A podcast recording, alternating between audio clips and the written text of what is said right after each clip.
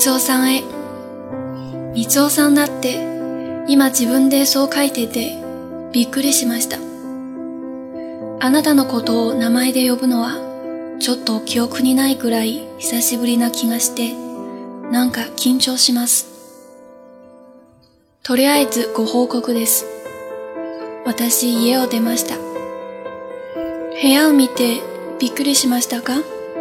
口開いてませんか？今説明しますので、ひとまずそれを閉めてください。志光生，写下了你的名字，我自己都吓了一跳。印象中太长时间没有叫过你的名字，有点紧张。总之，先向你报告一下，我搬出去了。你进门之后会大吃一惊吧？有没有目瞪口呆？ 我会把原委说清楚的，你就先冷静下来，看完这封信吧。あのね、みつおさん。やっぱりこのまま一緒に住んでいるのは変だと思いました。私たちは離婚して結構経つし、何かと支障があると思うのです。どんな支障かはうまく説明できないのですが、最近どうもまたあなたのことを見てると変にざわざわとするのです。私なりにそのざわざわを打ち消すとか、あるいは元に戻す努力を検討してみたのですが、どちらもうまくいきませんでした。光生啊，我觉得我们继续这样住在一起有些不对劲。我们已经离婚有段日子了，我觉得总有些不方便。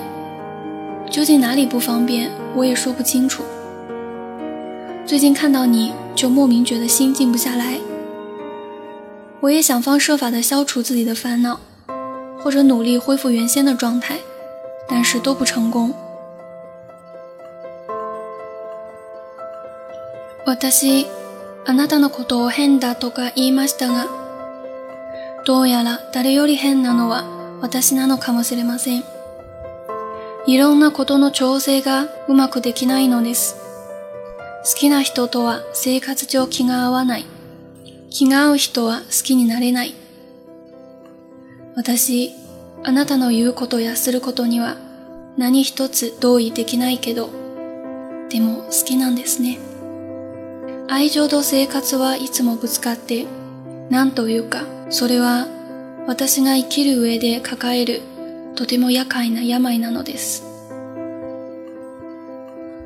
我曾经说你是个怪人，或许最奇怪的人是我。我没办法协调好很多事，跟喜欢的人在生活上步调不一致，合拍的人却又喜欢不起来。